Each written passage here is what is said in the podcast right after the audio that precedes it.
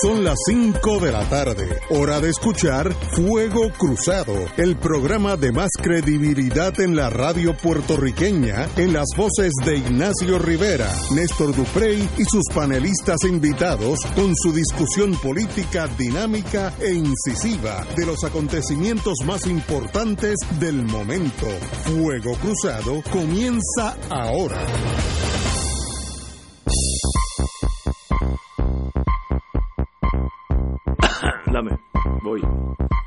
Back in the USA.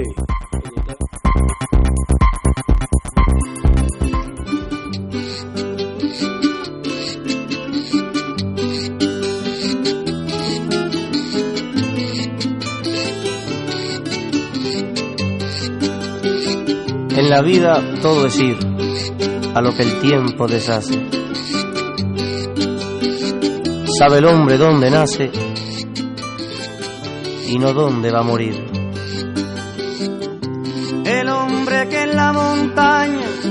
Por la cruz de algún camino, oye la voz del destino, se aleja de su cabaña.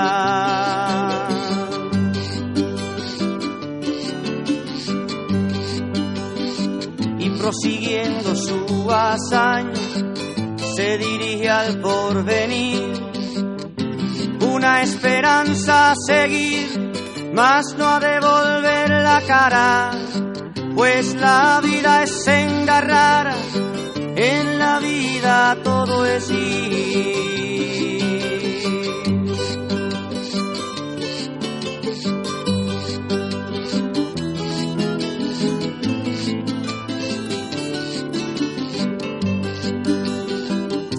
Miro esa palma que airosa su corona al sol ostenta y miro lo que aparenta la esplendidez de la rosa. Amigo amiga, Roy Brown. La letra de Juan Antonio Jorger, que no es cáscara de coco, uno de los de los mejores puertorriqueños que han pasado por Puerto Rico la vida todo es ir, hay que coger las cosas buenas, las cosas malas y seguir para adelante. Así que eh, en, en, esta, en esas palabras tan importantísimas, seguimos aquí los puertorriqueños. Con la adversidad que nos dé la vida, de, en realidad nos han tratado con paños de seda, como dicen en el campo, así que no, tampoco podemos eh, cogerlo a pecho. Recordemos que hace 10 años, exactamente 10 años, Haití sufrió un temblor parecido al nuestro y murieron 222 mil personas, no los heridos, los muertos. Así que nosotros en ese sentido somos agraciados. Han muerto una o dos personas, en realidad no es nada. Estamos en la fase de recuperación, así que en la vida todo es ir. La, yo vengo de la fiesta de, de San Sebastián en el Viejo San Juan, lleno, los estacionamientos llenos, la juventud encargándose de la vida y para eso es que uno es joven, para disfrutar la vida. Así que mi admiración a la gente joven que no le tienen miedo a, a, a, a, los sustos y las cosas. Cuando uno es joven, uno es por encima de la, de la vida. Y qué bonito. A mí me gustaría tener esos años. No los tengo, desgraciadamente. Pero Oiga, la verdad que usted. No, pero qué, qué bonito. Usted me enternece. Qué bonito. Usted me enternece. Qué bueno yo, lo joven. escucho, yo lo escucho y se me sale una lágrima. Es que, que tú eres, como tú me entiendes. Sí, no, no, yo lo entiendo. Y tú eres, de, la, tú eres no. de la generación joven. Yo lo que quisiera es janguear con la gente que usted janguea. A ver si a mí, a ver si se me pega ese espíritu que usted tiene, mire, de optimismo, hombre. de esperanza. Let it be. Le digo que me enternece. Mire, de las pocas cosas que me ha dado esperanza a mí Oye, en sí, las ma- últimas horas, porque mire, esto es lucha cruel y desigual contra la existencia. Eh, mire, esta mañana me levanté con una gran alegría porque vi una noticia en el periódico El Nuevo Día.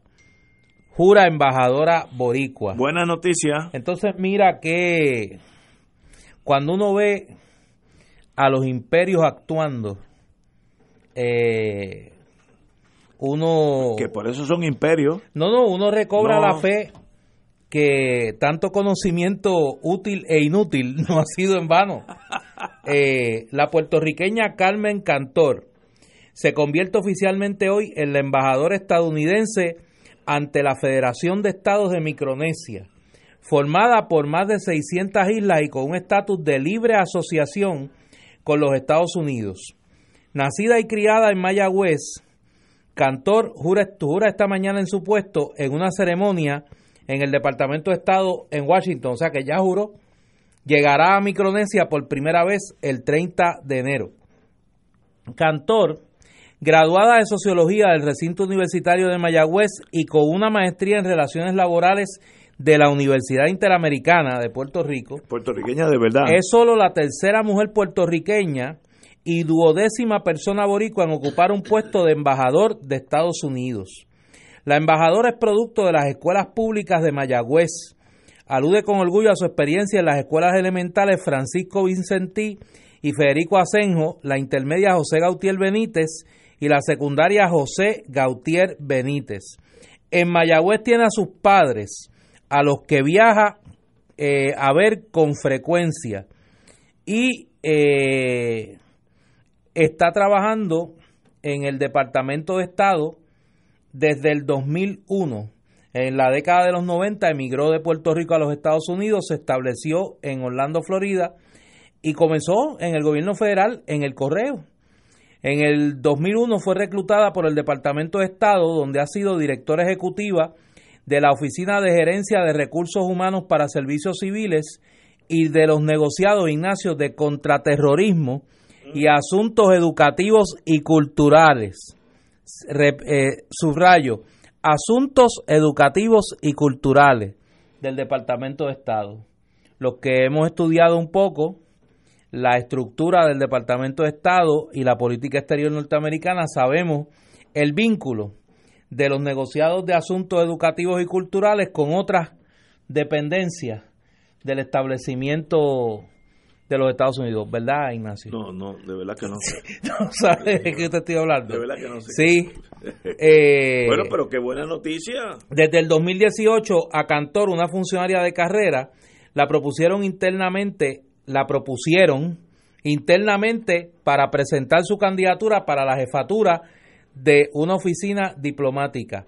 En 2019 la recomendaron a Micronesia. No dice quién la recomendó.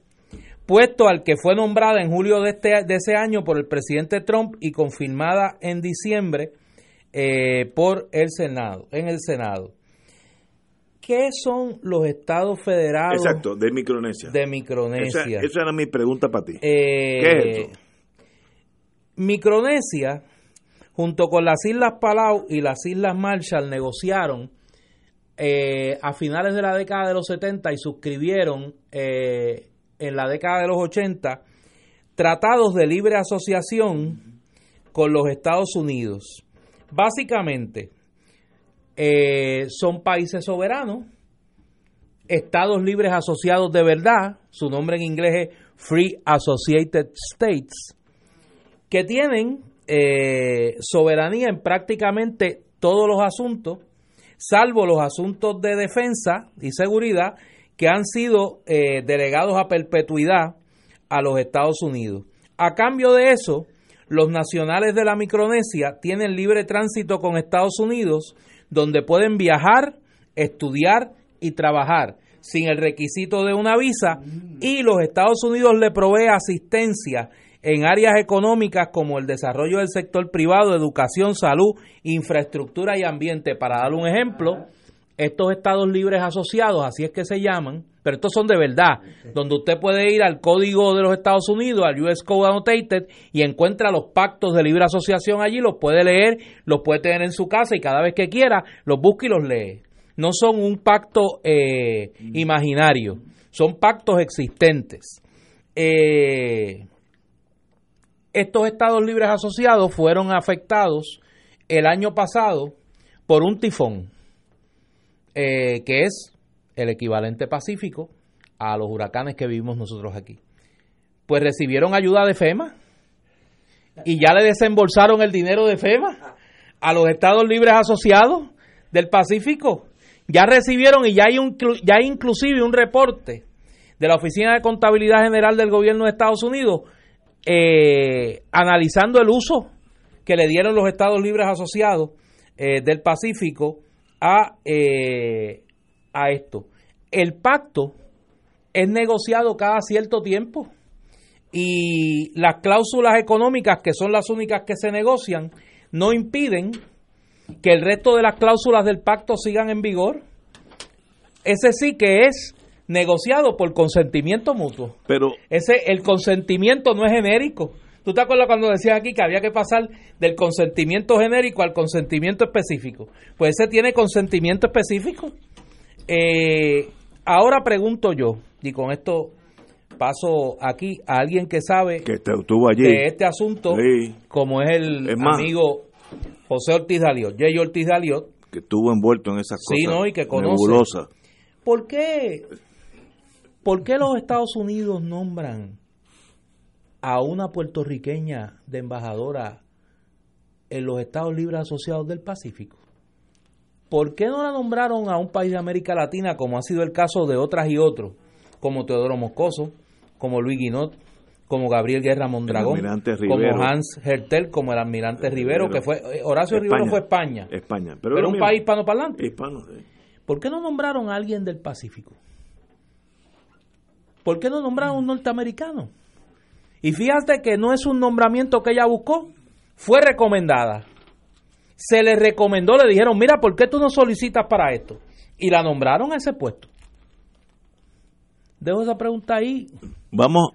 Dejo esa pregunta ahí porque las cosas no pasan. Yo hace mucho tiempo aprendí y me lo enseñó un hombre que influyó mucho en mi vida, don Roberto Sánchez Vila, y yo lo he dicho otras veces aquí. Ni la casualidad, ni la coincidencia, ni el hecho fortuito existen.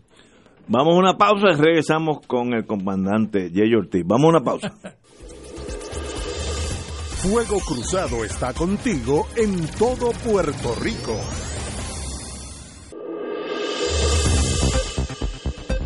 Y ahora continúa Fuego Cruzado.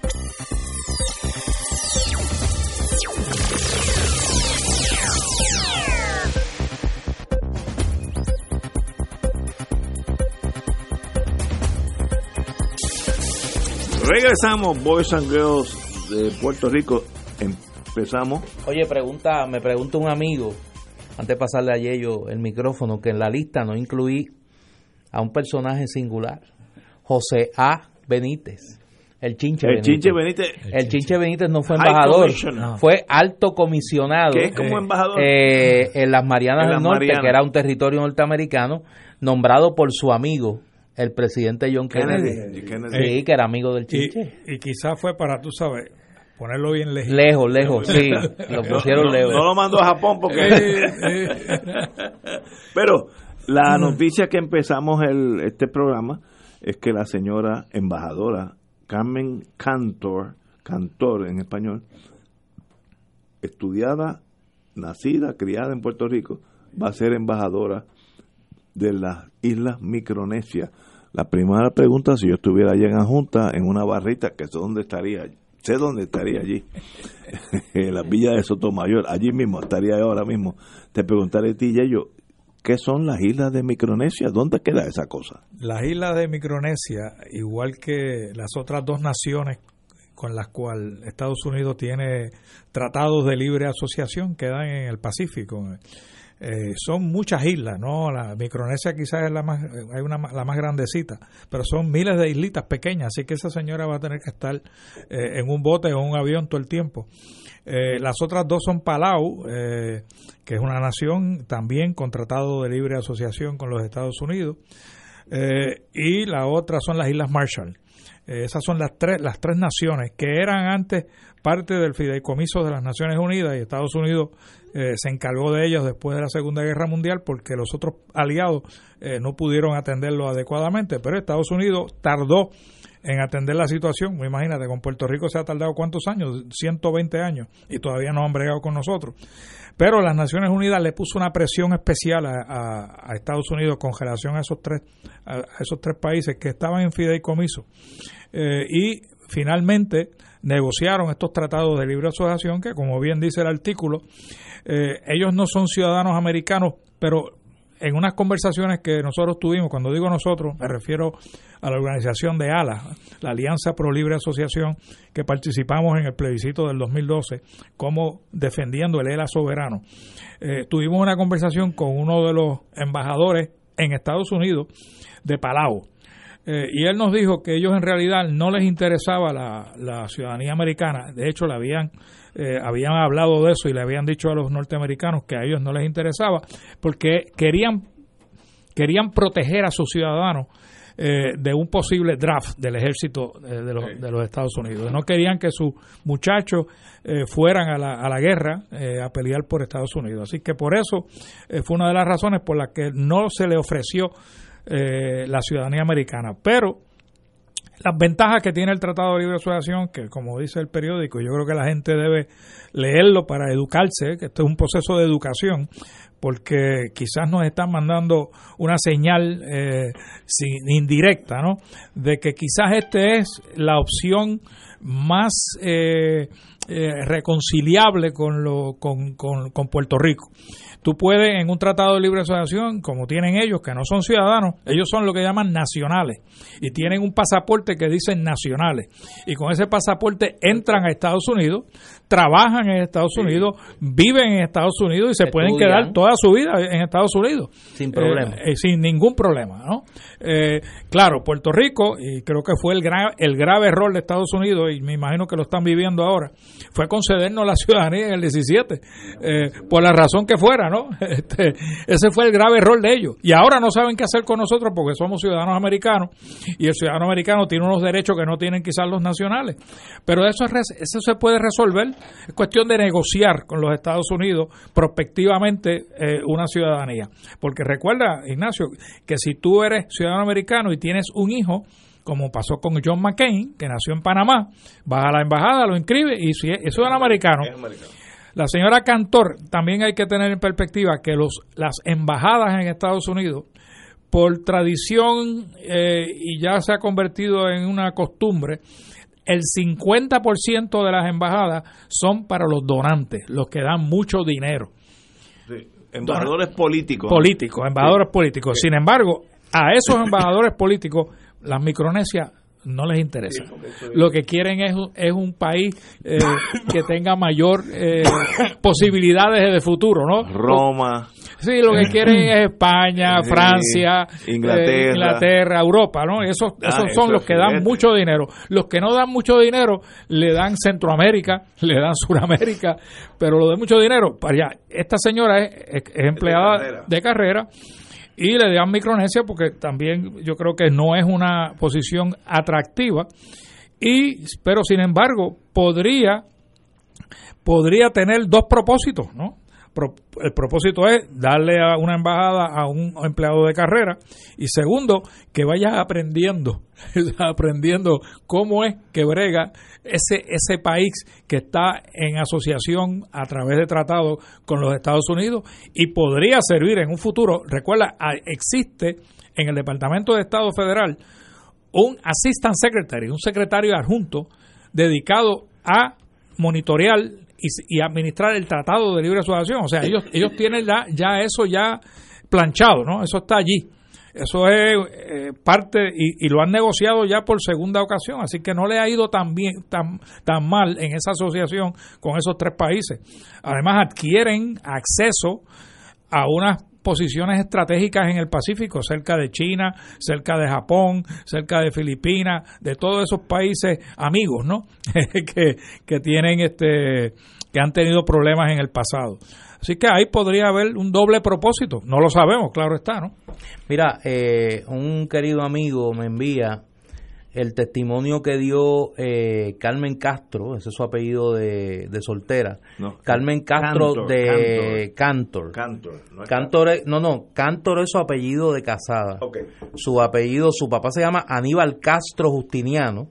Es un veterano de la del Army National Guard. Su madre se llama Zoraida Laracuente Ramírez.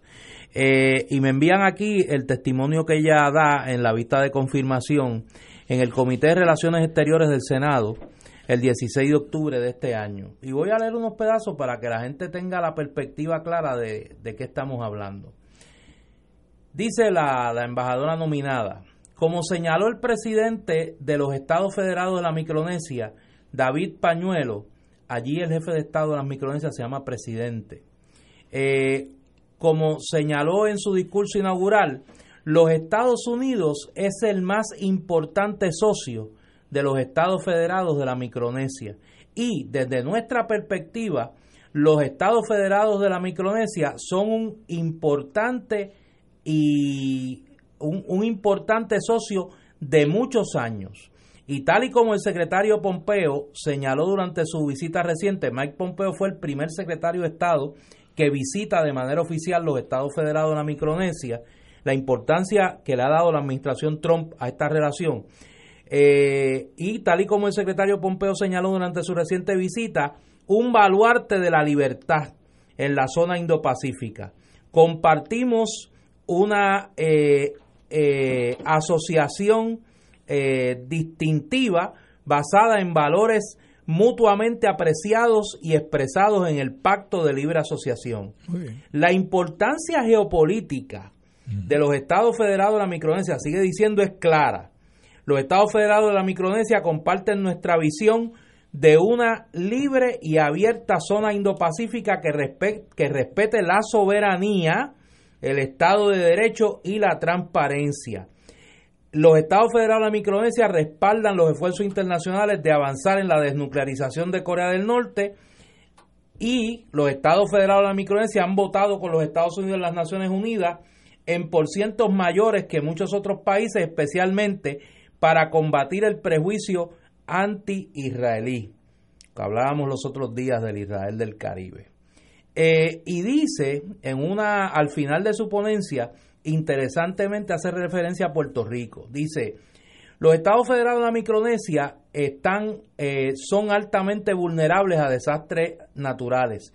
Yo no soy una extraña a estos asuntos y retos que rodean los desastres naturales en un ambiente isleño. Viviendo en Puerto Rico, recuerdo muy vivamente el huracán Hugo en 1989 y he visto desde lejos el grave daño causado por el huracán George en 1998 y el huracán María en el 2017. He visto deslizamientos de terreno, eh, carreteras inundadas, devastación y destrucción. Estoy consciente de los daños causados por el tifón Wutif en el estado, los Estados Federados de la Micronesia este pasado invierno. De ser confirmada, trabajaré con el gobierno de los Estados Federados de la Micronesia para fortalecer la resiliencia de los estados federados de la micronesia a desastres a través de fondos de preparación de desastres y haré eh, la seguridad de estas islas y, de y del personal de nuestra embajada una alta prioridad. Fíjense cómo varía el mensaje, el tono del mensaje, de un tono de desdén, de un tono confrontacional, en el caso de Puerto Rico, a un tono de colaboración y a un tono donde la retórica que por décadas nosotros hemos escuchado, adjudicada al Estado Libre Asociado, aquí es una realidad. Aquí no es una fantasía, aquí es una realidad. Yo cité hace unos meses aquí un discurso del presidente Trump en la, en la reunión de la Alianza del Pacífico, donde señalaba la importancia geopolítica de estos Estados Libres Asociados para fortalecer la relación económica de los Estados Unidos con los países del Pacífico y en particular como contrapeso a la influencia china en la región. Lo traigo porque las cosas no pasan porque sí. Los países no actúan a lo loco. Y obviamente aquí, sin especular mucho más, aquí tiene que haber una razón para esta movida. recuerda también Ignacio y, Néstor y, y, el Provost Marshall que está aquí con nosotros, este, que allí hay dos territorios en esa área también que tienen ciudadanos americanos y que son básicamente igual que nosotros en términos de estatus político, que es American Samoa y Guam. Eh, y Guam es grande. Sí, y con, y, como, y con ambos tienen cierta fricción Estados Unidos. American Samoa llevó un caso hace poco, unos ciudadanos eh, que vivían o que viven en Utah eh, y llevaron un caso de, donde ellos entienden que ellos son ciudadanos americanos a través de la enmienda 14 y de hecho lo ganaron y lo ganaron el caso. Eh, claro, me imagino que Estados Unidos apelará al Tribunal Supremo ese caso, porque fue a nivel eh, de distrito, si no me equivoco, la decisión. Eh, y Guam ha, estado también eh, tratando de negociar con los Estados Unidos otro tipo de relación. inclusive en algún momento se ha mencionado la libre asociación. Así que es posible que Estados Unidos, ante las presiones que tiene internas y externas, estén pensando en reevaluar las relaciones políticas que tiene con los territorios, los territorios eh, eh, no incorporados como Puerto Rico, Guam eh, y la Samoa americana. Es que me pongo de punto de vista del político norteamericano, la nación americana, para analizar si uno es oficial de inteligencia, no piensa como puertorriqueño, piensa como el otro, para los Estados Unidos lo que le conviene es establecer una norma donde todos estos territorios pueden convivir con Estados Unidos sin tener que ir por la ruta de la incorporación. Si piensa como norteamericano, no estoy pensando como, puertorriqueño estadista, piensa como embaja, eh, eh, senador de North Dakota, de Wisconsin, de Tennessee. Si tenemos un acuerdo con la isla, eh, ¿cómo se llama? Micronesia, Guam, etcétera, lo que sea, y podemos llegar a un acuerdo amigable donde todo se quede igual, que bueno para los dos. Y los imperios siguen como la ley de gravedad, siempre empujan por para lo que más les conviene. Eso es una ley de gravedad que, los imperios todos son iguales. Lo que pasa es que tiene que haber un entendido, y en este sentido a mí me parece que es el abismo entre el mundo posible y el mundo existente. En Puerto Rico, es imposible que Estados Unidos considere una opción de soberanía para Puerto Rico si su si ese Puerto Rico soberano no va a ser eventualmente un aliado estratégico de los Estados Unidos en la región. Por eso es que estoy dando el ejemplo del testimonio de la, de la embajadora Cantor. O sea, si usted pretende que gritándole Yankee Gojón a los Estados Unidos todos los días o todas las tardes, usted va a lograr que está convencer a Estados Unidos de que lo que le conviene es darle a usted la soberanía, a menos que usted no tenga la fuerza militar para imponerle a Estados Unidos una solución, usted tiene que negociar y las negociaciones normalmente ocurren para que el producto sea mutuamente beneficioso. Y en ese sentido, ese modelo el modelo de libre asociación de, un, de una soberanía de verdad, no eh, matizada, con unos acuerdos donde Estados Unidos garantice sus intereses estratégicos y Puerto Rico los suyos, que son particularmente, en este caso, económicos y mantener una relación de libre tránsito de personas, bienes y servicios a los Estados Unidos, pues obviamente Estados Unidos lo va a considerar, pero si Estados Unidos tiene la más mínima duda del carácter de aliado estratégico que tendría un Puerto Rico soberano con Estados Unidos, no la va a considerar esa opción y a mí me parece que ese ha sido el error estratégico fundamental del independentismo en los últimos años. Yo sé que eso cada vez que yo lo digo genera estática, pero lamentablemente esa es mi opinión. Yo creo que en el momento que Estados Unidos entienda que un Puerto Rico soberano será un aliado estratégico de los Estados Unidos, con una economía de mercado, con unas garantías de que Puerto Rico no se va a convertir en un narcoestado o una amenaza a las fronteras marítimas de los Estados Unidos, yo creo que va las posibilidades de la soberanía para Puerto Rico van a aumentar exponencialmente.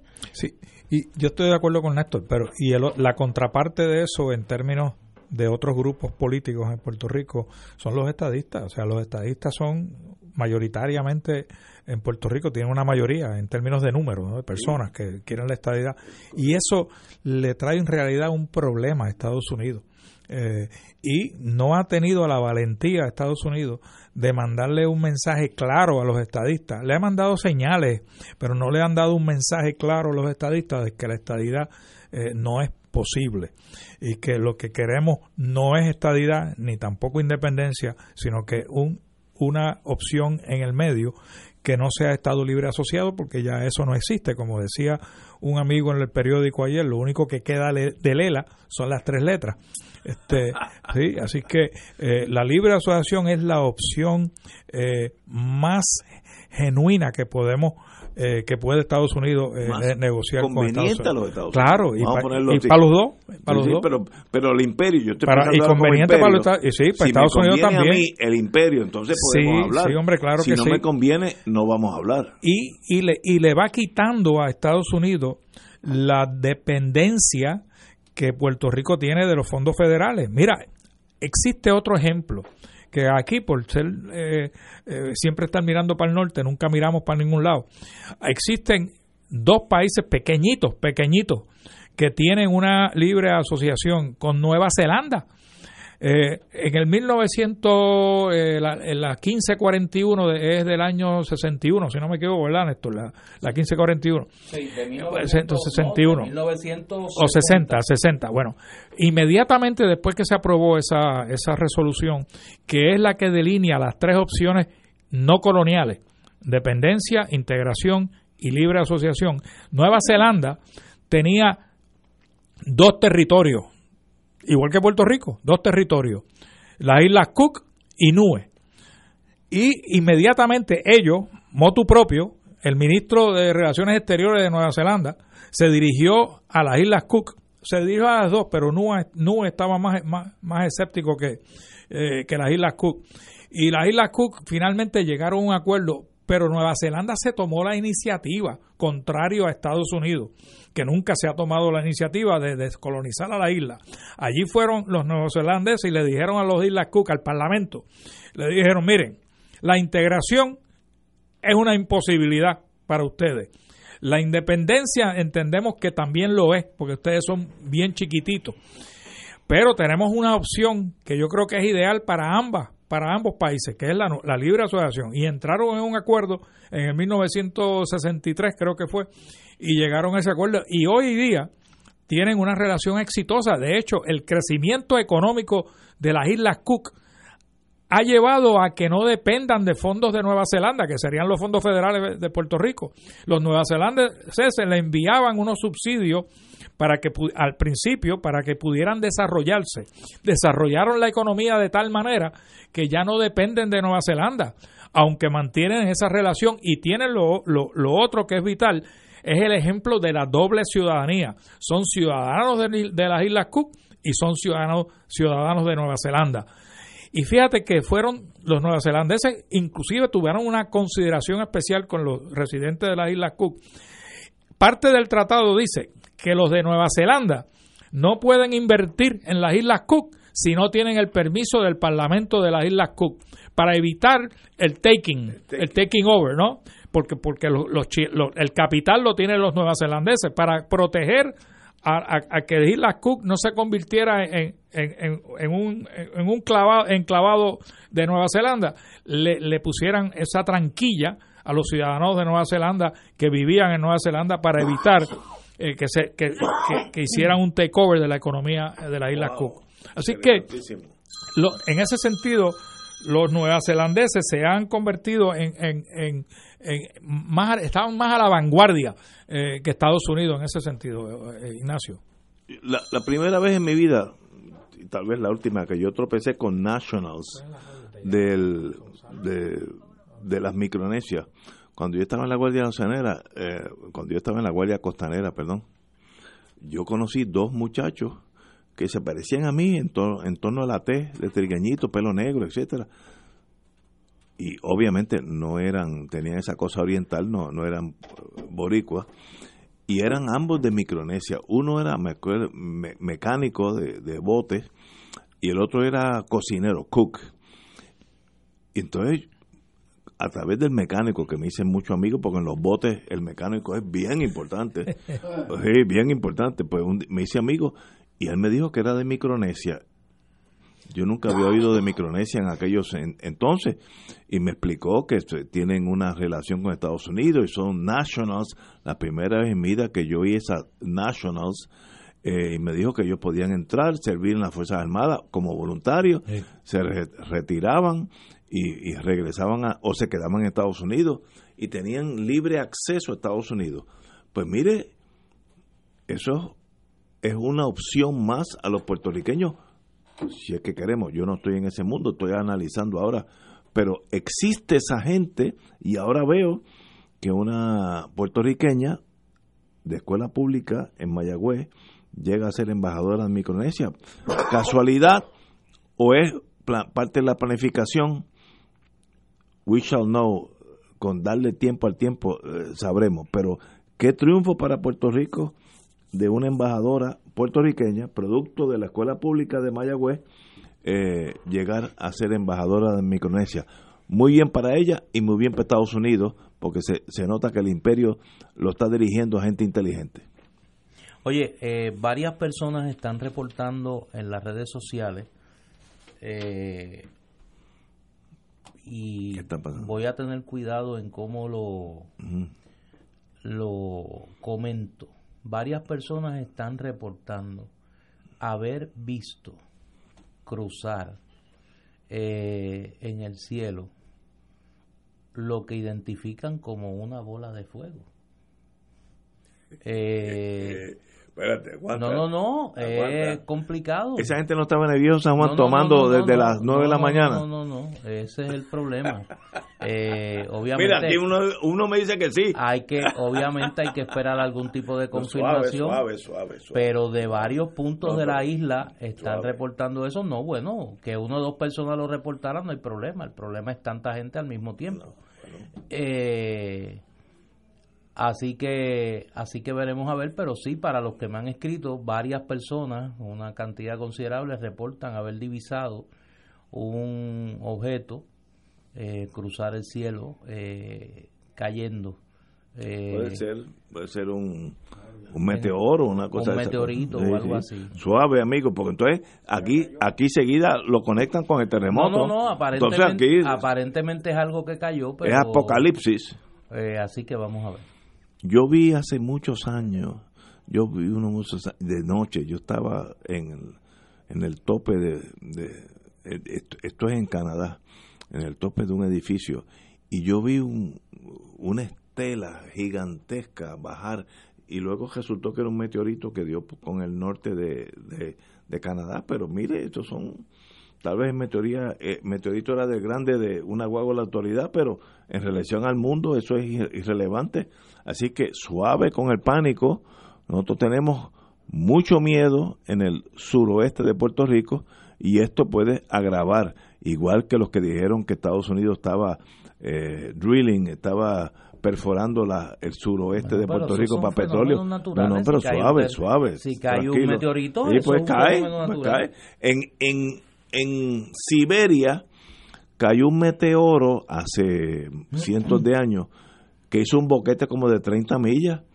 Pues mire, cayó y hizo un boquete de 30 millas, pues la vida sigue suave con irnos al pánico y decir que esto es castigo de Dios, como dijo alguien cuando vino el terremoto. Sea, no, no, Dios no castiga así. Al contrario, Dios nos salvó la vida, que en vez de haber 222 mil muertos, hubo uno nada más. Vamos a una pausa, amigos, y regresamos with Crossfire. Fuego Cruzado está contigo en todo Puerto Rico.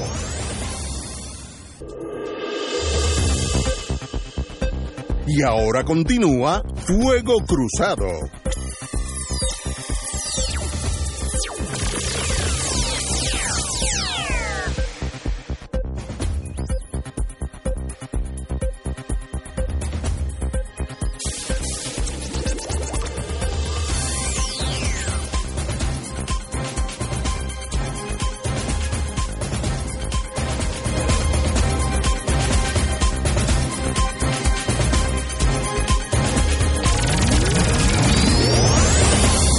Aquí tenemos, amigo, eh, compañero don Néstor Nupey, eh, y me excuso con él porque yo pensaba que estaba sus facultades mentales se estaban yendo.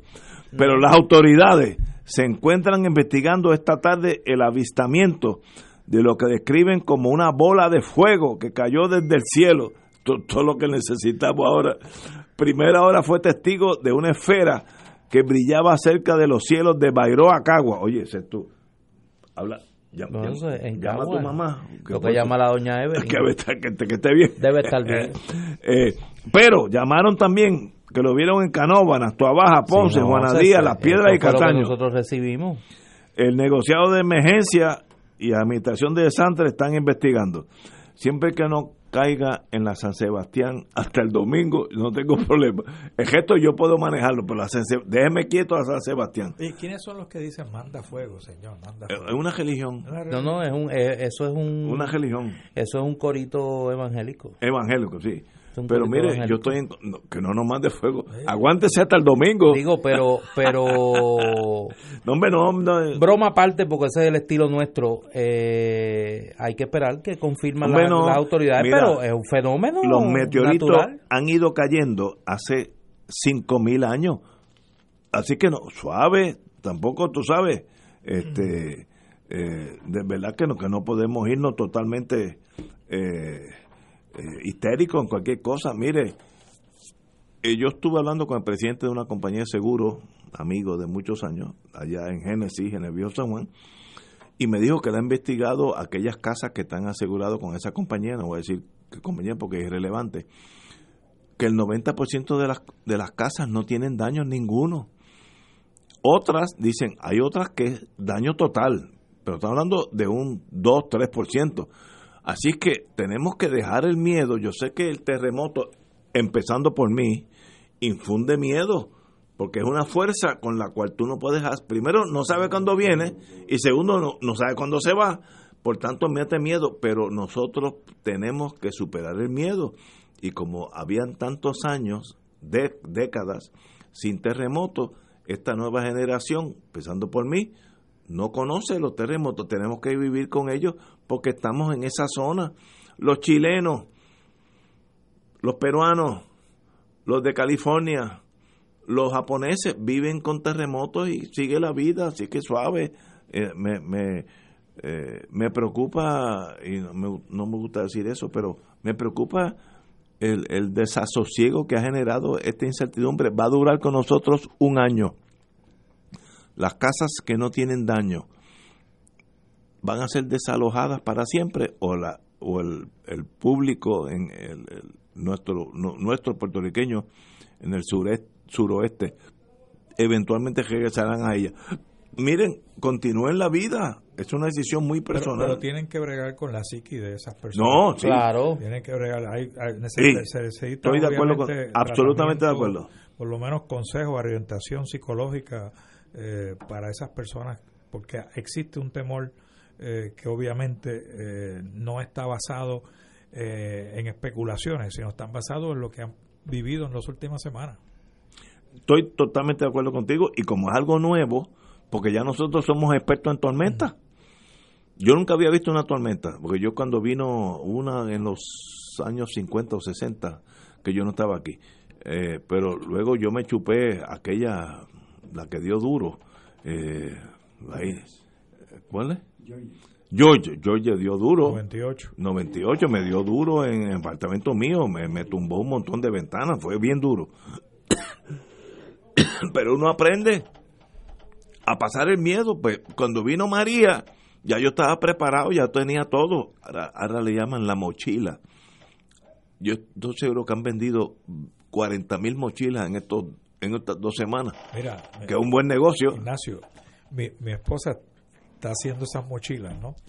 Y ayer me dice, llévame a, West Marine, perdonen el anuncio. Yo West Marine, sí, en, Puerto sí. No, no, ahí están, ya no están, están aquí al lado, a la frente de, de la Comisión Estatal de Elecciones. Ok, antes estaban por, por eh, Puerto Tierra. Sí, entonces me dice, y yo le digo, ¿pero para qué tú quieres ir ahí? Dice, no, es que estoy, tengo que comprar unas cosas para la mochila. Y ¿pero qué? Pues tú sabes que los botes tienen unas como unas sirenas que hay.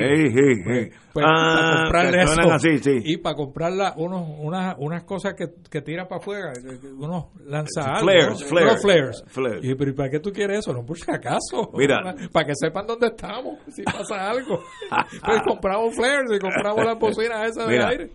Yo he estado oyendo y yo soy cínico natural, yo he estado oyendo a la gente con sus mochilas.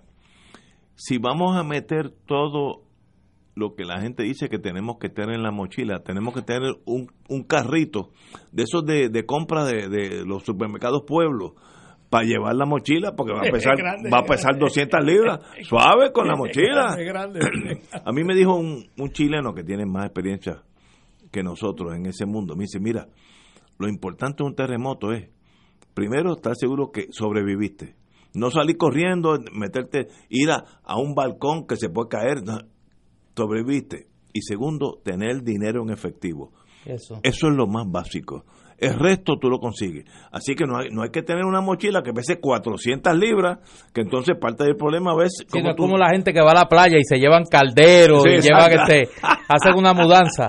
Eh, No, suave. Mira, entre los primeros celebraciones del 4 de julio que yo viví en Virginia, pues fuimos porque mi esposa quería ir con los nenes para celebrar esa cosa y ver los fuegos artificiales. Bueno, pues nosotros éramos los únicos que estábamos en la ribera del río, el, el río Potomac, eh, al lado cerca del Pentágono, con calderos de arroz con pollo, habichuelas guisadas, y la gente nos miraba y decía, "Who the hell are these people?" Oye, yo me acuerdo en aquellos años, yo también iba allí a ver el Ma- Marine Band eh, tocar y lo- el 4 de julio. Oye, pero Un déjame- espectáculo para cuando los, los hijos son chiquititos. Déjame decir Bueno, algo y disociarme de lo que tú estás planteando porque si no me va a dar estrés. Yo creo que no se puede subestimar el gran temor que siente la gente en el área sur. Nosotros en el área norte estamos en una posición muy cómoda. Sí. Nosotros estamos lejos del epicentro de estos sismos. Eh, las historias que uno lee de las personas que están en el área sur y en el área suroeste son dramáticas. Gente que llevan eh, prácticamente desde el 7 de enero sin dormir, eh, durmiendo a la intemperie, eh, con sus sus hogares seriamente afectados eh, y con una angustia psicológica eh, dramática. Eh, para muchos, digo, para todos los que no teníamos uso de razón en 1918, esto es una experiencia nueva. Nueva. Y, pues, y el que no haya vivido en un país que tiene una alta incidencia sísmica, pues nunca ha vivido una cosa como esta. Eh, y yo, mi consejo a todos, empezando por nosotros mismos, no subestimemos la angustia de la gente. Eh, es fácil, es fácil desde acá, eh, con la tranquilidad nuestra y lejos de donde está realmente temblando, eh, de- decir que pues no está pasando nada.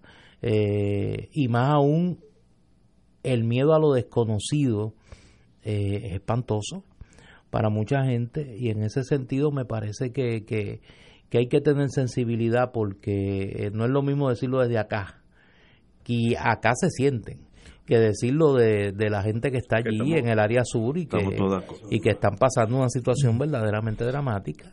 Y- pero tenemos que entender también, y estoy hablando de ahora de el Servicio Geológico de Estados Unidos, indica, cito, disminu- disminuyó la posibilidad de que ocurra un terremoto magnitud 6 este próximo fin de semana. En su informe más reciente detallan algunas estadísticas basadas en los estudios que han hecho a través de los años.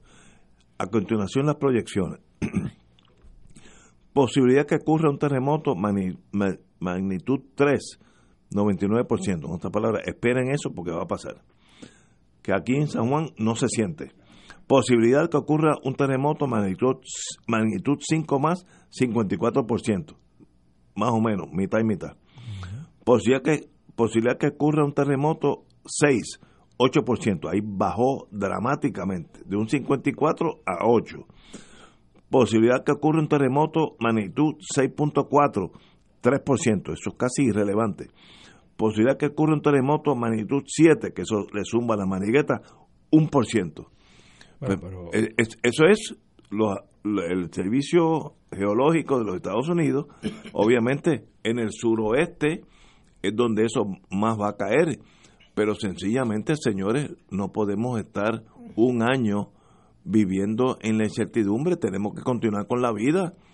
Eh, más allá, porque ellos son los afectados más, más que nosotros, pero pero la vida sigue. Eh, no importa el dolor, como decían en el- las Fuerzas Armadas, you can take the pain. Usted puede absorber el dolor y seguir para adelante, no se rinda. Y ellos, Bueno, confiamos que eso sea así, pero hay que recordar, y, y, no, y no es porque sea pesimista, pero si no me equivoco, yo había escuchado, si no fue en este programa, en otra emisora, al amigo Molinelli, eh, decir que, que uno, un terremoto de 6 en adelante, eh, en el momento en que él habló, la posibilidad de que ocurriera era creo que un 17%. Sí, ya, ya van ya mucho menos. Y ocurrió. Ahora está ahora está 8%. Espero que, que, no, que no se dé de nuevo. y 6.4 es 3%. Hay, Estamos... hay mucho sufrimiento en el sur. Yo, A mí me desgarró el, corazón ver en, una, en uno de los periódicos, ver un intercambio entre eh, una pareja eh, ya entrada en edad, hablando de 80 años en adelante, donde la esposa le decía a su esposo, eh, me quiero ir para casa, me quiero ir para casa, vámonos para casa. Y el Señor le decía, mamita, no podemos ir para casa porque no tenemos casa. Ay Dios. Esas son las que se cayeron al piso. Sí, es desgarrador. Lo no, especialmente en, ese, a esa edad. No, no, no. Eh, no tener un sitio eh, donde ir. Porque lo más sagrado, creo yo, para un ser humano, una familia, es tener un techo. Tener un sitio donde ir a, dormir. Tener un sitio donde ir a, comer. donde reunirse con su familia. Eh, yo creo que eso es lo más básico del ser humano. Estamos totalmente de acuerdo también tenemos que ser positivistas y saber, según positivo, según el presidente de una compañía, amigo mío, que me dijo, el 90% de las casas que hemos examinado no tienen problemas. Ahora emocionalmente la gente está en la acera y yo tampoco los culpo, ¿sabes? estamos bregando con cosas, con una fuerza que el ser humano es irrelevante. Eh, pero hay que continuar a hacer un esfuerzo por continuar con la vida, porque no vamos a perder el suroeste de Puerto Rico para siempre. No, hombre, no. Mire, en, después de un terremoto como este, que fue grande y nadie lo puede disminuir, el doctor Melinelli dijo, va a pasar un año de esta réplica. Pues mire, let it be. Eh, continuemos. Ahora, nosotros vamos a estar aquí mucho después que terminen todas las réplicas. Eso es garantizado. Y siempre hay momentos para un buen coñac, una buena musiquita, amistades. Eso es garantizado. Vamos a una pausa, amigos. Fuego Cruzado está contigo en todo Puerto Rico.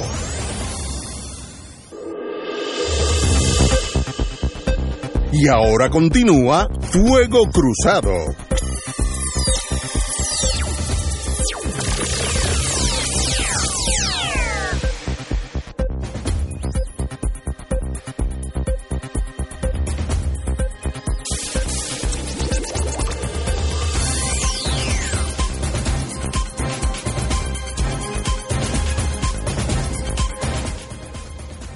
William Villafañe, sale la noticia en Metro, busca asignarle un millón de dólares a la Comisión de Igualdad.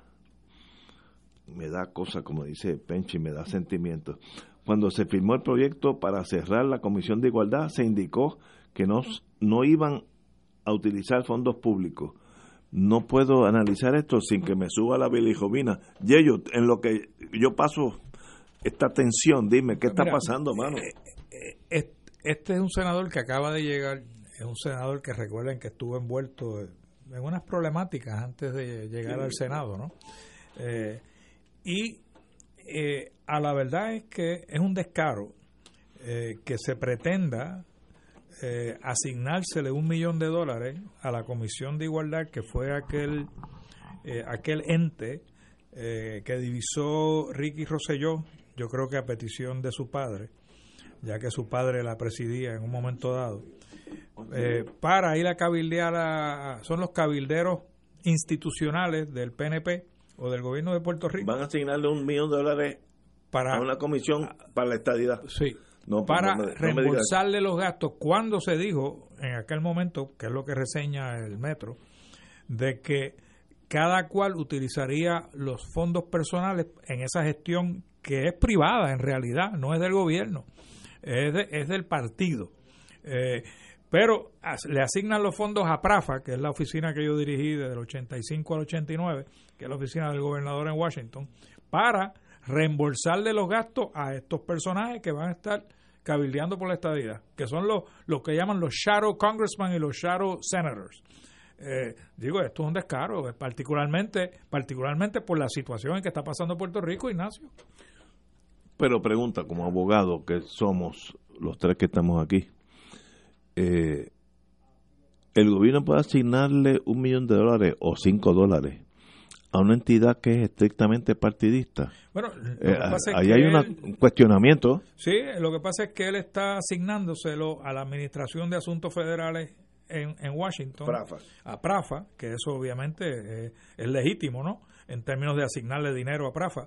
El problema es, lo que, lo que es cuestionable, es que se utilice ese dinero para reembolsarle los gastos operacionales a la Comisión eh, de Igualdad, en la cual hubo un compromiso del, del, gobierno, del partido en, el poder, de que cada cual asignado o designado a esa comisión, donde está eh, Romero Barceló, donde está Charlie Rodríguez, eh, y hay un sinnúmero de otros dirigentes del PNP, eh, iban a utilizar su propio dinero para hacer esa gestión y que lo único que Prafa iba a hacer era prestarle las oficinas, darle apoyo secretarial quizás, eh, más, nada.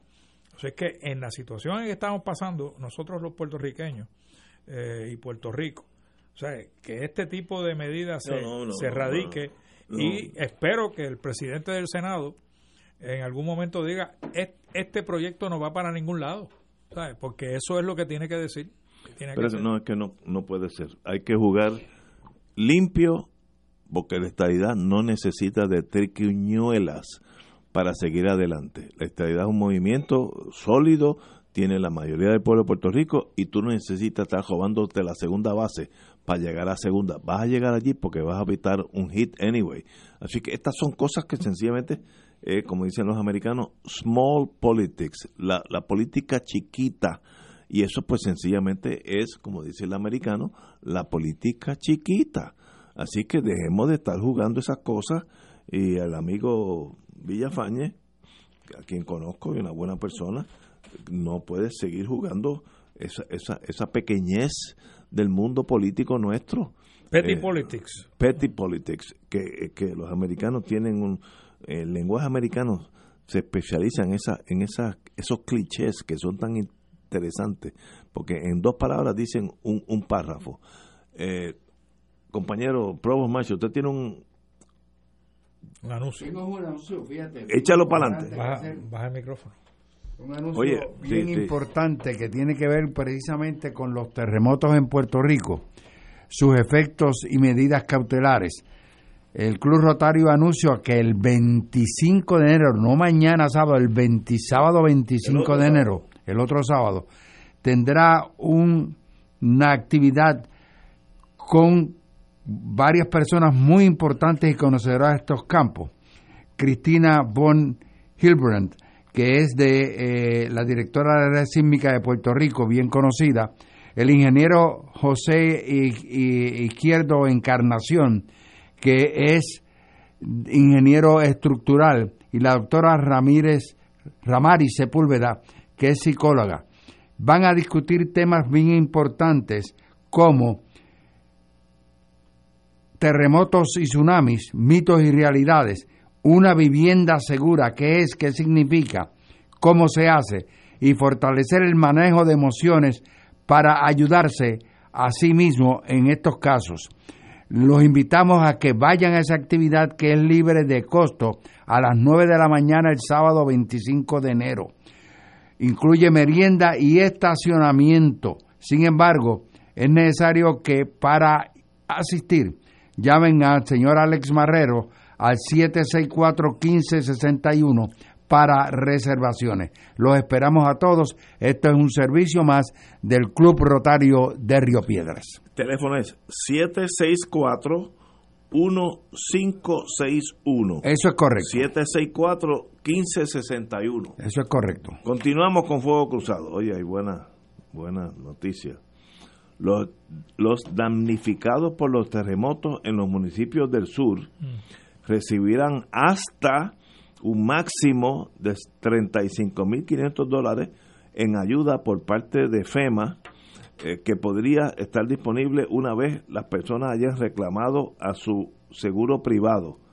Eh, en otras palabras, usted tiene que tener asesoría, yo no soy uno de esos, yo no sé nada de eso, pero tiene que haber gente, en la misma FEMA la pueden orientar para cómo se logra uno solicitar esta compensación de hasta 35.500 dólares eh, que podrían estar disponibles una vez las personas hayan reclamado su seguro privado. La pregunta de un abogado, ¿y si no tiene seguro privado? Bueno, para eso está FEMA. El total de dinero asignado a cada persona podría disminuir sujeto a los daños registrados en la propiedad, pues, seguro, de acuerdo con Alex Amparo, coordinador de FEMA, quien estuvo en conferencia de prensa con la señora gobernadora. La conferencia de prensa realizada en la fortaleza también incluyó información sobre el alcance de la declaración de desastre mayor de que hizo el presidente de Estados Unidos, Donald Trump, que es bien importante porque eso facilita esta transferencia de dinero de emergencia. Eh, esto se llama, ay, se me olvida el nombre en inglés ahora, eh, por ahorita lo digo. En otras palabras, que ya no tiene que ir por los, los trámites burocráticos de ir al Congreso, buscar dinero, que hacer una apropiación, sino que tienen que ir y buscar de inmediato ese dinero para ayudar porque es una emergencia mayor. Así que en ese sentido, aseguren que ustedes, los afectados, vayan al, al, al suroeste de Puerto Rico eh, y pregunten FEMA, los ayudantes que deben estar por allí, o si no, pregúntele a la Guardia Nacional que lo pueden asesorar también, dónde usted hace esa reclamación. No pierde nada con averiguar. Si tiene daño, lo van a compensar, pero hay un proceso burocrático como todo en la vida. Pero como es una zona de desastre mayor, la burocracia se limita tal vez a un 15%. Tenemos que ir a una pausa, amigos, y regresamos with Crossfire. Fuego Cruzado está contigo en todo Puerto Rico.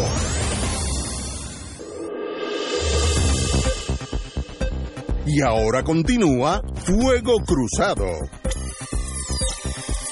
Regresamos, amigos y amigas. Compañero.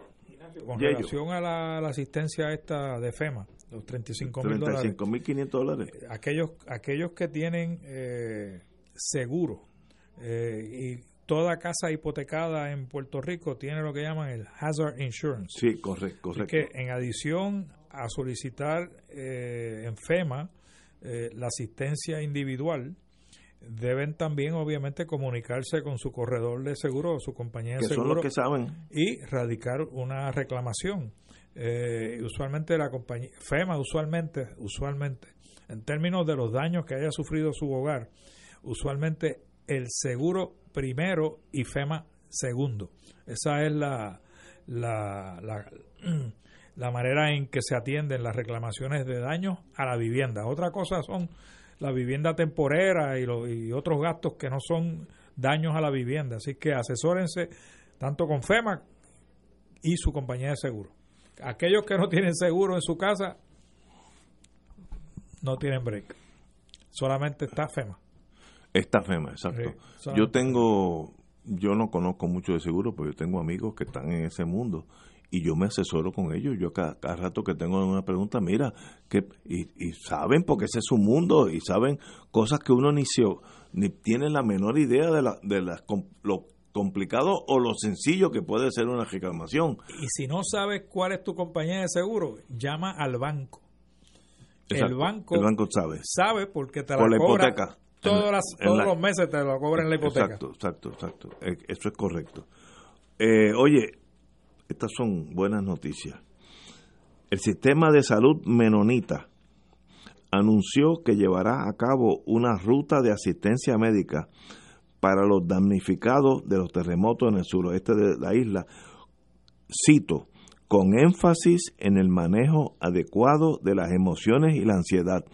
Ya no estamos hablando el, dedo pinchado en una puerta, el brazo roto, estamos hablando la cuestión emocional que yo creo que es el mayor problema en el suroeste de Puerto Rico, ya los daños pasaron, las casas que se iban a caer se cayeron, eh, ahora hay que eh, reestructurarlas, pero el daño emocional y la ansiedad es un monstruo que tenemos todos nosotros, empezando por mí.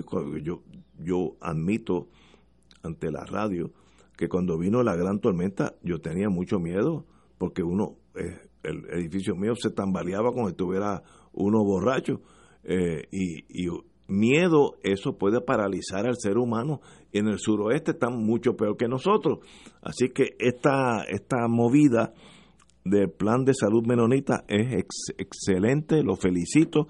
Y eso es lo que necesita ahora, ayuda desinteresada para las emociones y la ansiedad. Oye, Ignacio, hay una doctora, que creo que es la doctora Santos, en Guayanilla, eh, que ha sido ha llevado a cabo una tarea monumental en estos días. Eh, ella tenía el dispensario en su casa. Ah, su casa se, cayó? y sufrió daños irreparables, me imagino yo.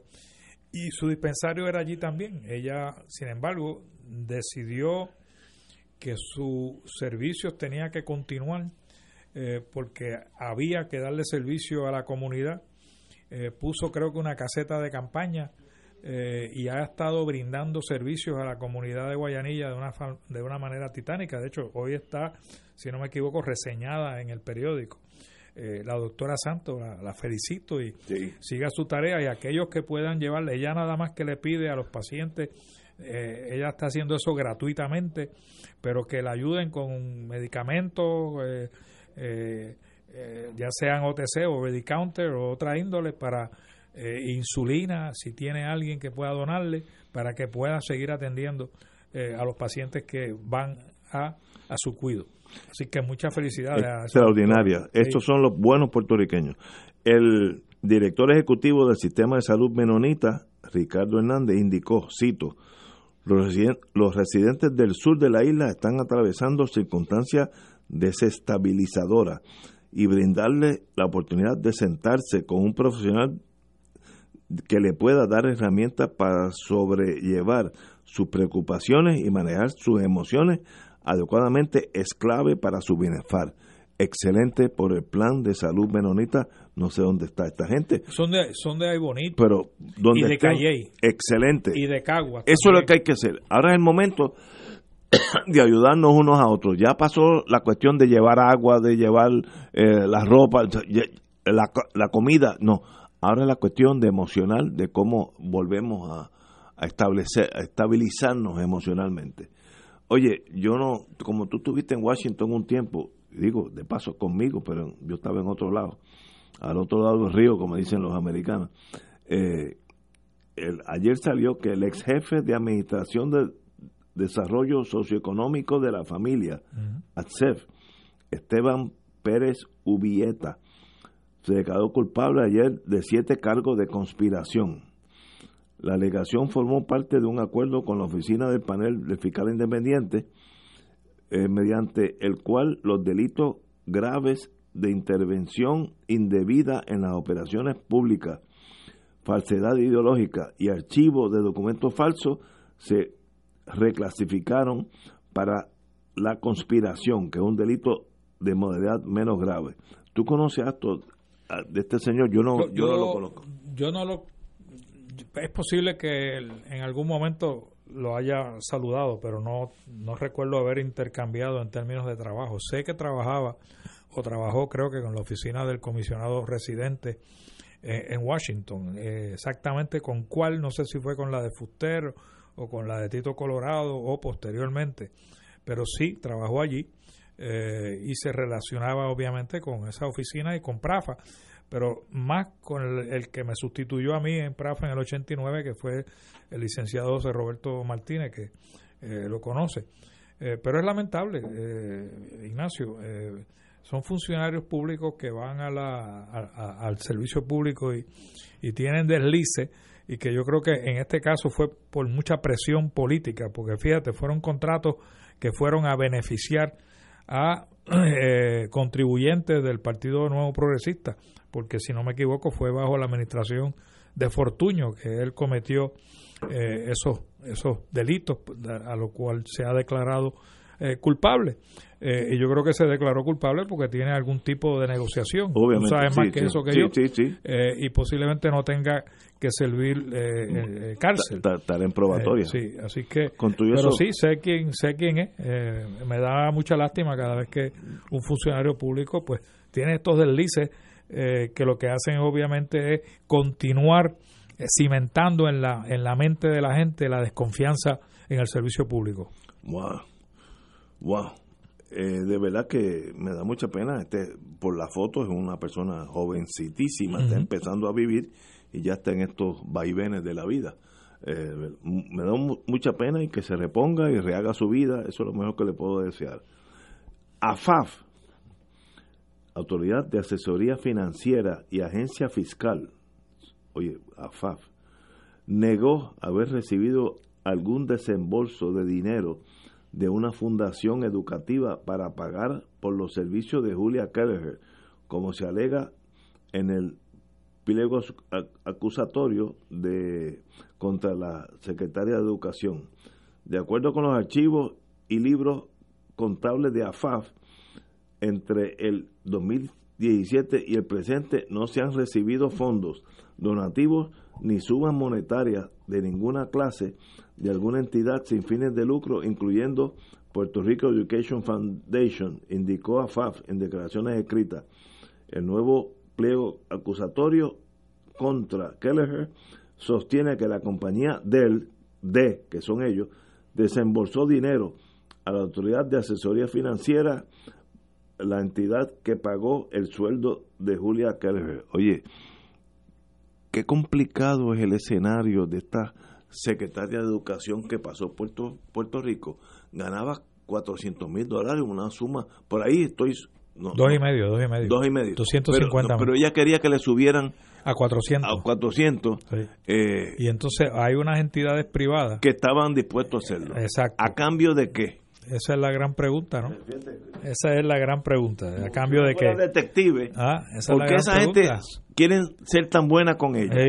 Y fíjate que la acusación en este segundo caso es precisamente, eh, quizás tira un poquito de luz sobre esa pregunta que tú acabas de, lanzar, porque fíjate que el quid pro quo era eh, que a ella le daban, la alegación que lo hay en el pliego acusatorio, es que a ella le daban un apartamento en Ciudadela por una renta astronómica de un dólar al mes eh, eh, a cambio eh, y con una opción de compra del apartamento con un bono de unos 12 mil dólares, o sea que tú se lo deduces al precio de venta, a cambio pues de un solarcito no era toda la escuela, era, era, el patio de la escuela que, necesitaban para darle salida a Ciudadela.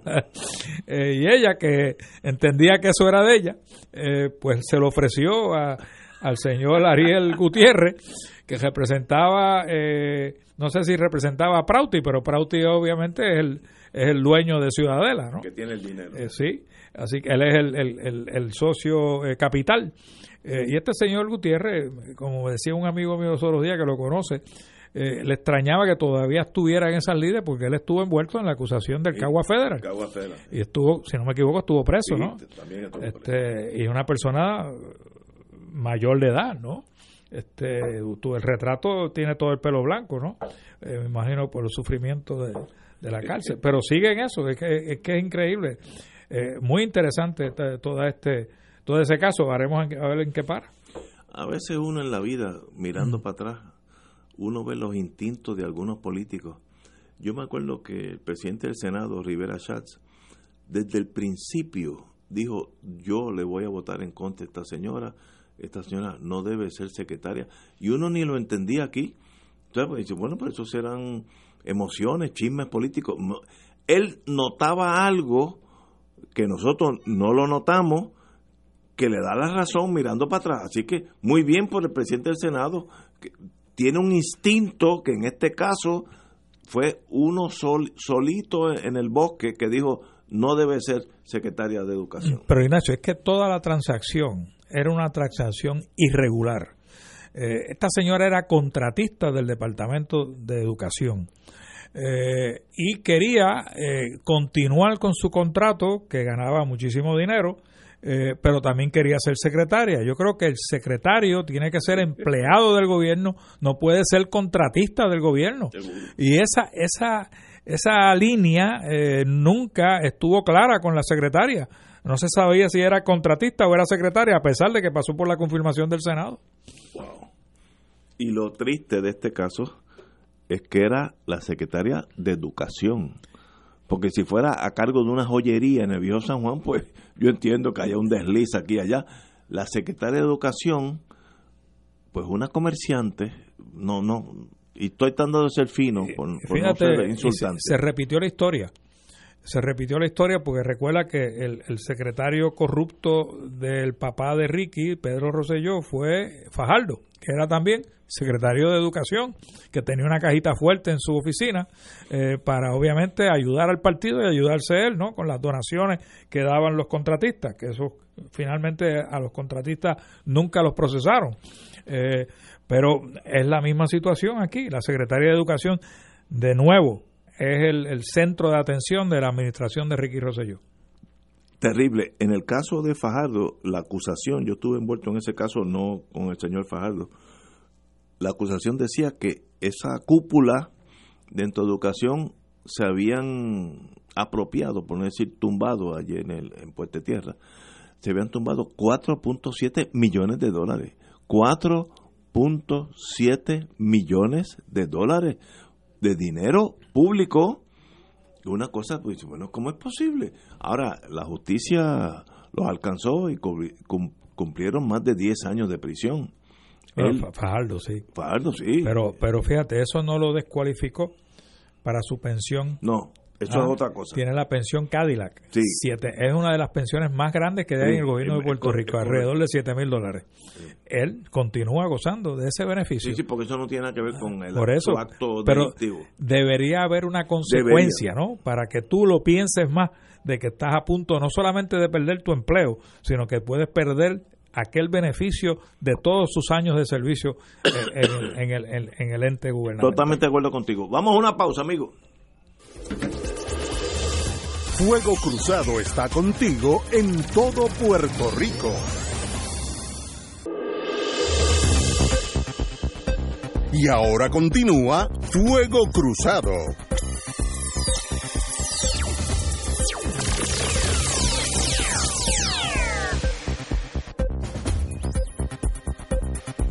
Felicitamos al banco First Bank, que de paso es mi banco. Dona 250 mil dólares para los residentes del suroeste. Muy bien por este banco.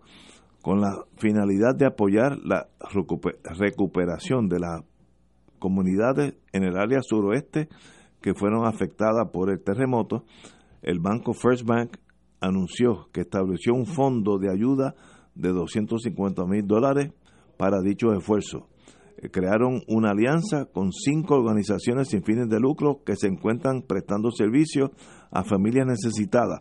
Estas son Centro de Microempresas y Tecnología Agrícola Sustentable, Cruz Roja Americana, Capítulo de Puerto Rico, One Stop Career Center de Puerto Rico y Ponce Neighborhood Housing Services y Salvation Army. Muy bien por los bancos. Eso deben tienen que hacerlo todos los bancos, todas las grandes compañías que tienen en Puerto Rico, todas aquellas compañías de manufactura que hacen un montón de dinero aquí, todas las farmacéuticas, todas tienen que ponerse, como dicen en inglés, stand up and be counted. Usted en este momento donde tiene que aparecer en el escenario. Se, eh, también dio o donó o va a donar un millón de dólares para los afectados de, de su zona, de la zona suroeste. Ellos obviamente están en Ponce no se ha dicho si ellos sufrieron algún tipo de daño, porque en Ponce hay bastantes daños. Eh, así que felicito también a las empresas de Serrayes por esa por ese gesto. Eh, también sería bueno que en algún momento eh, los comerciantes, yo sé que, que parte del dinero que se está recogiendo en las ventas del viejo San Juan, en la fiesta de San Sebastián, van para lo, van para el sur, porque eso fue el compromiso que hizo la alcaldesa. Pero sería bueno empezar a tener algún tipo de, eh, de adelanto, ¿no? De, cómo va eso, ¿no? En términos de, de, la recolección de, de, dinero y de recolección de, de diferentes objetos que se estaban pidiendo y solicitando eh, a través del municipio de San Juan, pues yo escuché la, la, conferencia de prensa que dio la alcaldía, la alcaldesa, perdón, eh, y se estaban solicitando un sinnúmero de cosas, pero yo sé que los comerciantes también iban a dar parte de las ventas eh, de la fiesta de San Sebastián, las iban a donar a la causa de los hermanos y hermanas que están sufriendo en el suroeste del país. Yo creo que esta fiesta de San Sebastián puede ser canalizada, toda esa energía de la juventud y los amigos, para también todo el mundo depositar allí donde sea. Yo no sé si la, el... Iban a haber dos centros de acopio. Pues muy bien. Eh, creo que uno en el Bison, eh, que es donde la gente va a coger la guagua que lo lleva a la fiesta de San Sebastián de manera más rápida y ágil y no tiene que estar guiando eh, y no tiene que estar cogiendo los tapones, simplemente la guagua va por el carril expreso y la otra creo que es en la parada eh, de Sagrado Corazón del tren urbano, también allí creo que hay un centro de acopio, eh, porque son los dos centros donde más, más eh, personas van posiblemente a concentrarse antes de llegar físicamente a la fiesta de San Sebastián. Si hay allá otro centro de acopio, Eso desconozco. Oye, el Departamento de Educación, son buenas noticias para ustedes que tienen hijos en las escuelas públicas, reveló hoy, viernes, las primeras escuelas que abrirán tras dos semanas de intensos temblores en tierra que afectaron a varias escuelas en el área suroeste. Se trata de 224 escuelas ubicadas en Arecibo, Bayamón, Caguas, Humacao, San Juan.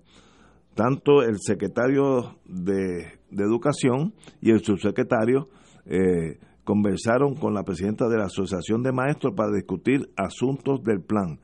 Nuestros estudiantes y maestros deben estar en ambientes óptimos y seguros, dijo, el secretario de Educación. El Departamento de Educación apuntó a una lista de los planteles que iniciarán clases el próximo 27 y 28 de enero, no este lunes, el otro. Eh, así que, qué buena noticia, tenemos que regresar a la normalidad. Hay muchos municipios donde este temblor sencillamente no ocasionó ningún daño y pues una vez que se examinen las escuelas para estar, estar seguros de que están eh, físicamente aptas para recibir su estudiantado, que es el futuro de Puerto Rico, nuestros nietos, en, este, en el caso mío, en el caso de ellos, ustedes tienen que abrir la escuela porque tienen la vida, tiene que volver. Después de la guerra de Vietnam, eh, yo vi con mis ojos, ya turistas, una clase de los pioneritos eh, comunistas, eh, cuando digo comunistas no en el sentido negativo, sino pioneritos de educación básica en Vietnam, tomando todos con su, un, pantaloncito corto kaki y una camisita blanca y un, pañuelo colorado, los pioneros de la revolución, cogiendo clases debajo de un árbol. Eso lo vi yo con mis ojos después de la guerra de Vietnam. Así que eso es adversidad y eso es querer triunfar. Así que para encima el Departamento de Educación eche para adelante y comencemos a educar a nuestros hijos. Oye, Ignacio, aquellos que son amantes de los animales, eh, hay un vuelo programado, eh, eh, creo que para este fin de semana, el, el SATO, se llama The SATO Project y el Wing of Rescues. Eh, esta última, con sede en el estado de Delaware, han organizado un viaje para trasladar alrededor de 120 perros y gatos a varias localidades en Estados Unidos. Eh, algunos de estos animales han sido abandonados por residentes temerosos los por los terremotos y otros, como en el caso del santuario de San Francisco de Asís en Cabo Rojo, no pueden permanecer en su local ya que la estructura sufrió daño. Yo creo que es exitoso. Este vuelo tiene un costo de unos 60 mil dólares, una nave especializada para trasladar animales y partirá el domingo en la madrugada de la base Muñiz, eh, que transportará los perros y los gatos de San Francisco de Asís, de Villa Michelle, ubicado en Mayagüez, y la organización We Love Satos en Ponce. Los animales irán a Florida, Delaware y Nueva York. Muy bien. Excelente. Tú sabes que yo, eso de, de trasladar mascotas de un estado a otro, yo lo desconocía hasta que tropecé con mi hija eh, hace ya unos años y ellos adoptaron un perro sheepdog, perro ovejero, vamos a ponerlo en español.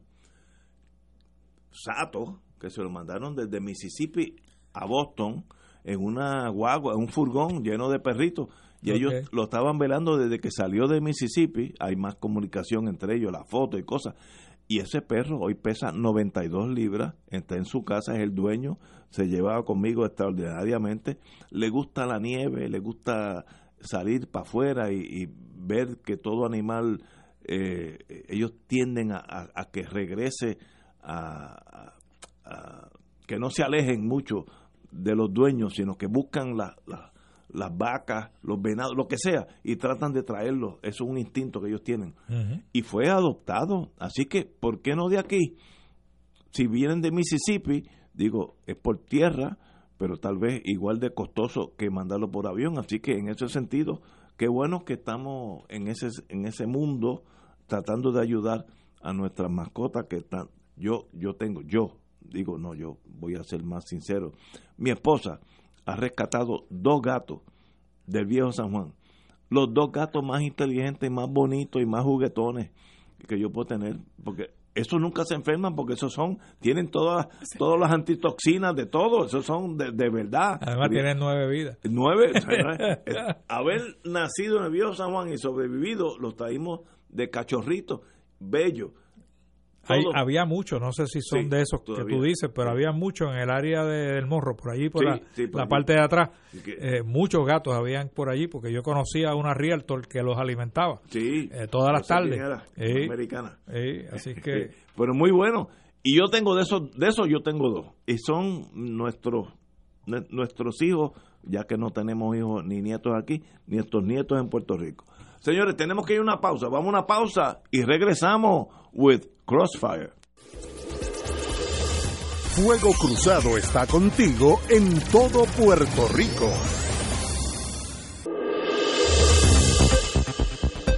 Y ahora continúa Fuego Cruzado.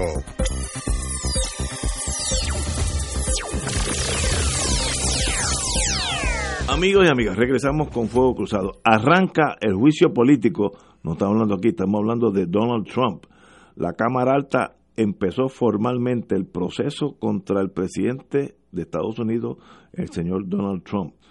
El Senado inició ayer formalmente el juicio político del presidente Donald Trump con una lectura pública de las acusaciones en su contra y la presencia del presidente de la Corte Suprema, John Roberts, que es el presidente del Tribunal Supremo de Estados Unidos, que es el, juez que, va a adjudicar eh, esos procedimientos. Con el traspaso de responsabilidades, el proceso queda a cargo del Senado, donde los republicanos son mayoría y sale de la jurisdicción de la Cámara de Representantes, donde los demócratas dominan. Los legisladores de la Cámara Baja están que estarán encargados del proceso leerán las acusaciones en voz alta al Senado, tras lo cual Roberts le tomará el juramento a los nuevos responsables, los 100 senadores, comprometiéndolos a aplicar justicia de manera imparcial. En otras palabras, este proceso comienza ahora. Si usted pone cualquier televisión eh, norteamericana, el tema es el impeachment del señor Mr. President. Estados Unidos está concentrado en eso. Igual yo viví, y yo también, aquellos años de Richard Nixon, donde Washington DC se paralizó ante aquel, aquella catástrofe que terminó con la renuncia del presidente Nixon, pero estuvo meses paralizado. Yo creo que estamos entrando en algo por el estilo, donde la atención de esa maquilla, eh, maquinaria, de ese imperio norteamericano, va a estar mirando hacia sí mismo cada día, hora a hora, lo que está pasando en el Senado, en esta vista adjudicativa de lo que hizo o no hizo el señor Trump. Yello. Mira, eh, va a estar bien interesante eh, ver cómo el presidente del Tribunal Supremo, John Roberts, que es el que preside el juicio político en el Senado, básicamente quitándole el espacio al vicepresidente, que es el que usualmente preside en, en casos de, empate o cuando hay un voto bien particular. Pero la Constitución dice que en caso de impeachment o residenciamiento, como se dice en español, es el presidente del Tribunal Supremo el que preside el juicio político. Y va a ser interesante porque tengo entendido que el señor Roberts eh, nunca fue eh, juez de juez de distrito, o sea que nunca fue juez eh, donde las dos partes están obviamente litigando y él tiene que atender y dirimir las controversias entre las partes, emociones, etcétera, etcétera. Así que va a ser interesante cómo atiende este asunto porque hay una cruzada de parte de McConnell y del senador este Randy Ron Paul de que ellos no quieren eh, testigos ni nueva evidencia y todos los días sale nueva evidencia en contra de Trump. El, último siendo este señor eh, asociado con Giuliani, eh, Paflas creo que se llama, el ucranio, donde él ha revelado de que toda esta era una campaña de presión contra primero el expresidente y después el presidente electo para que anunciaran la investigación de los Biden, porque lo único que le interesaba a Trump era que el anuncio, porque con eso le bastaba para la, campaña del 2020, si Biden era el nominado del Partido Demócrata, poder decir, este señor está siendo investigado eh, por una nación extranjera. Eso, esa era, esa era la, la, la, lo que él quería en términos de su campaña política. Así que va a ser interesante la petición que han hecho los demócratas de tener testigos y nuevos documentos evidenciarios en el Senado, particularmente el testimonio no solamente del señor este ucranio, sino también de John Bolton, que ha dicho que él está dispuesto a, dar testimonio de lo que él eh, presenció mientras era eh, el ayudante de seguridad nacional del presidente de los Estados Unidos, señor Trump, eh, y lo único requisito es que lo tienen que eh, solicitarle que testifique o que dé testimonio en el Senado. McConnell ha dicho que no, mas sin embargo, podría tener una fisura en el caucus republicano porque la senadora Collins ha dejado entrever que es posible que ella sí esté a favor eh, de un testigo o de testigos o de nueva evidencia. Eh, Collins, a, la misma vez que Romney, eh, aunque Romney lo dijo ya hace un tiempito, de que a él le encantaría escuchar qué tiene que decir John Bolton. Hay que recordar que para las mociones que se presentan en el proceso del juicio no se necesita el mismo por ciento que se necesita para enjuiciar y remover de su posición al presidente de los Estados Unidos. Es mayoría simple. Así que los demócratas lo que tienen que conseguir son de cuatro a cinco senadores republicanos que rompan fila con el caucus republicano y le den el voto a favor de las mociones para pedir nuevos testigos y nueva evidencia.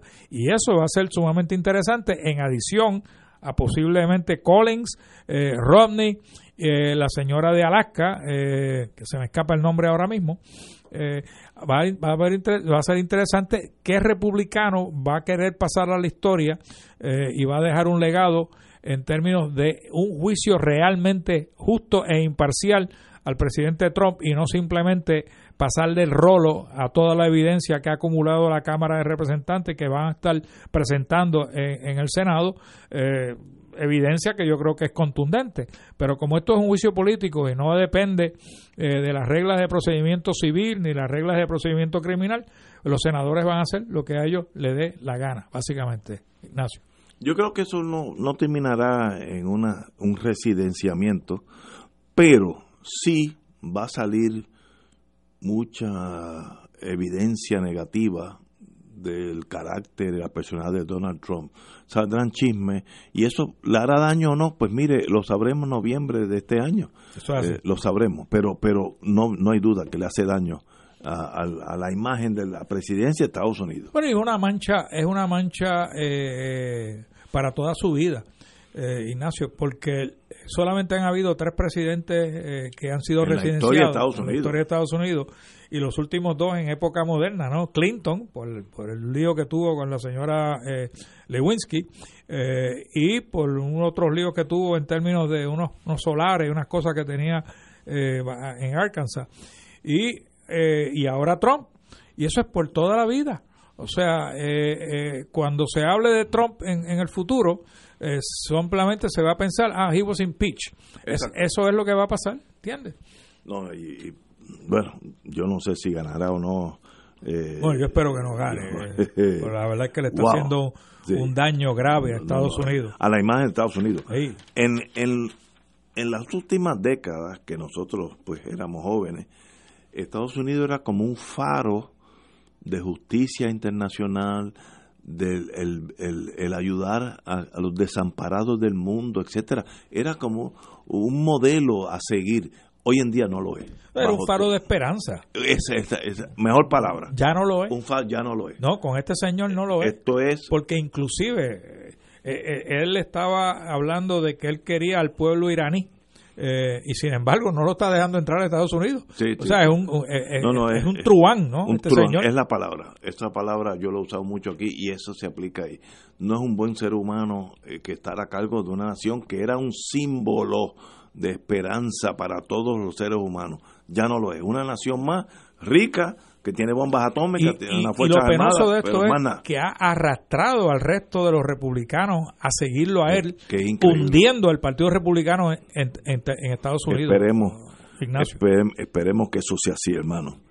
Oye, Estados Unidos ratifica el nuevo pacto, Tratado de Libre Comercio. Estados Unidos aprobó este jueves, que fue ayer, el nuevo Tratado de Libre Comercio con México y Canadá que es lo que era antes, ¿cómo se llamaba? NAFTA. NAFTA, pues han, lo han prorrogado, ya que fue una de sus principales promesas electorales de Trump.